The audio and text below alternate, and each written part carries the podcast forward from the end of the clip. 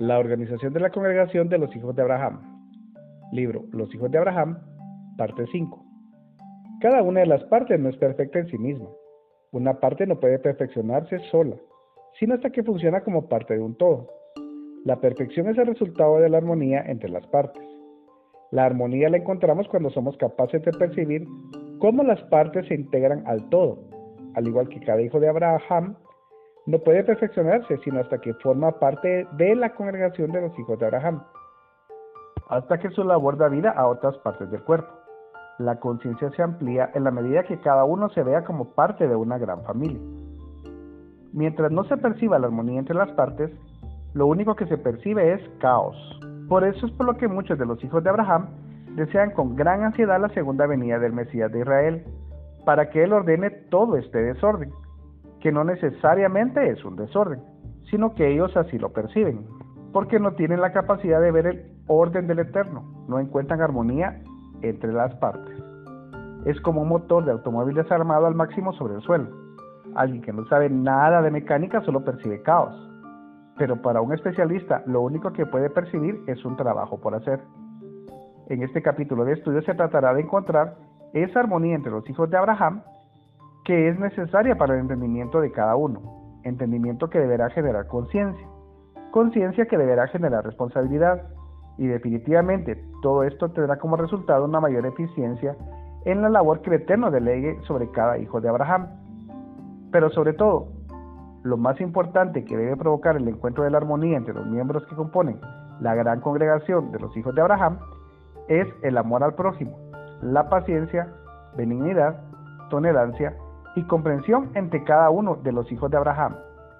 Para entender claramente cómo el Eterno ordenó a los hijos de Abraham, es necesario ir al principio. Ver cómo el Eterno hace el pacto con el padre Abraham. Esto no solo nos confirmará lo antes expuesto en el estudio, sobre lo que es ser hijo de Abraham, sino la organización de los hijos de Abraham. Veamos Bereshit, libro de Génesis capítulo 15 del 1 al 6. Después de estas cosas vino la palabra del Eterno a Abraham, en visión, diciendo, no temas, Abraham, yo soy tu escudo, y tu recompensa será muy grande. Respondió Abraham, Señor eterno, ¿qué me darás si no me has dado hijos y el mayordomo de mi casa es ese Eliezer, el Damaseno? Dijo también Abraham, como no me has dado prole, mi heredero será un esclavo nacido en mi casa. Luego vino a él palabra del Eterno diciendo, no te heredará este, sino que un hijo tuyo será el que te herede. Entonces lo llevó afuera y le dijo, mira ahora los cielos y cuenta las estrellas, si es que las puedes contar. Y añadió, así será tu descendencia. Abraham creyó al Eterno y le fue contado por justicia.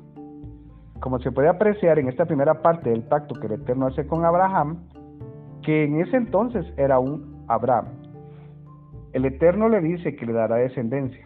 Esto quiere decir en la mente hebrea vida, porque los hijos son la prolongación del alma del Padre.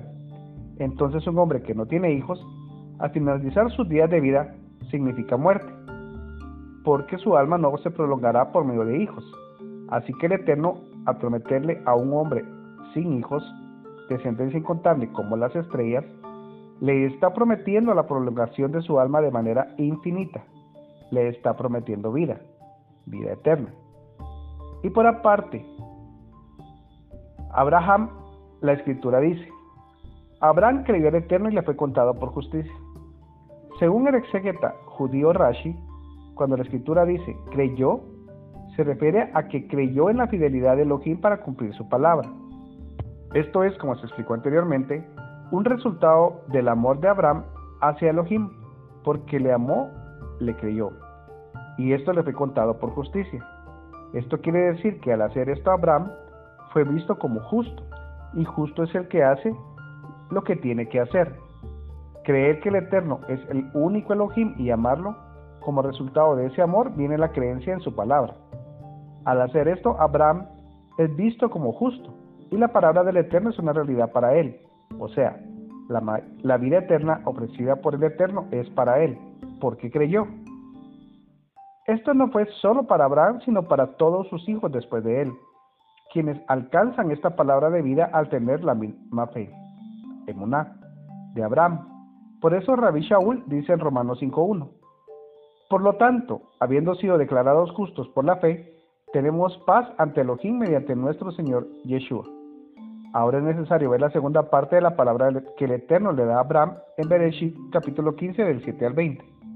El Eterno le dijo, yo soy el Eterno que te saqué de Ur de los Caldeos para darte a heredar esta tierra.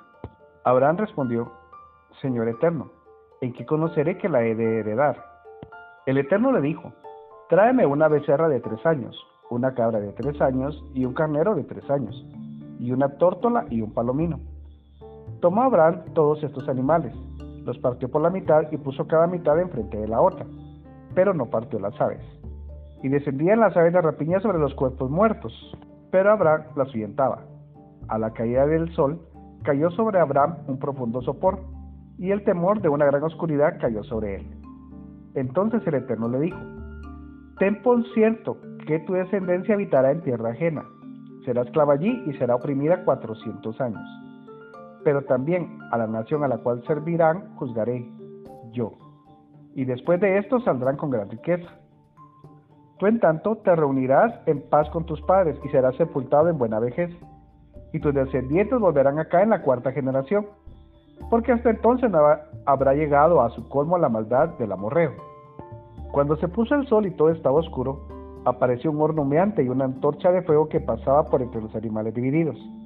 Aquel día hizo el Eterno un pacto con Abraham, diciendo, A tu descendencia daré esta tierra, desde el río Egipto hasta el río grande, el Éufrates, la tierra de los Ceneos, los Ceneseos, los Calmoneos, los Eteos, los Fereceos, los Refaitas, los Amorreos, los Cananeos, los Gergeseos y los Jebuseos.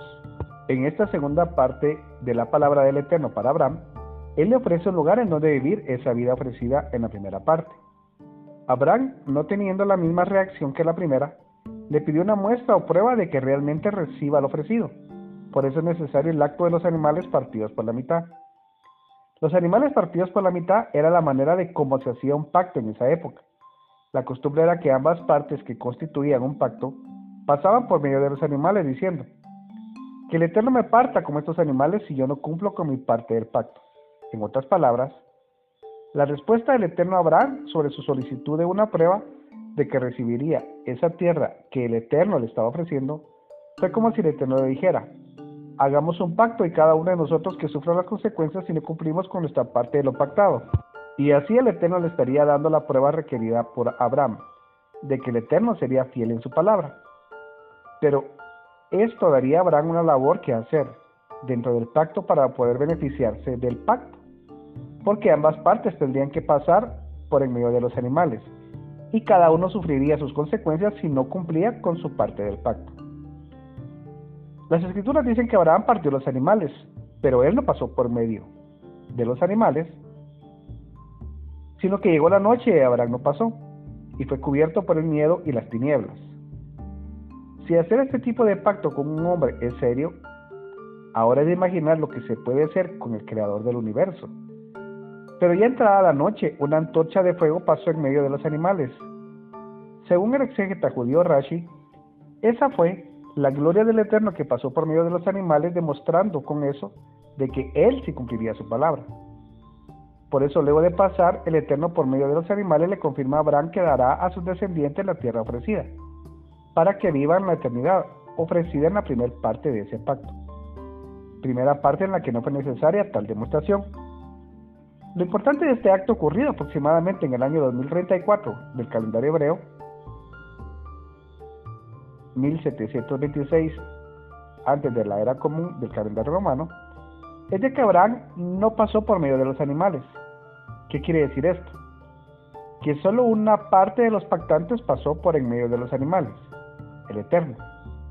Y él luego de pasar confirmó el beneficio que adquirirá de lo pactado con Abraham. Esto nos lleva a dos cosas importantes que Abraham no tiene que hacer nada en esta parte del pacto, porque no pasó por medio de los animales partidos. Al final de los días él no podrá exigir nada de la tierra, porque no hizo nada para merecerlo. Dos, el Eterno cumplirá con su parte de lo pactado y beneficiará a la otra parte, aunque Abraham no pasara y por eso no tenga que hacer nada. Hasta aquí el final de esta parte.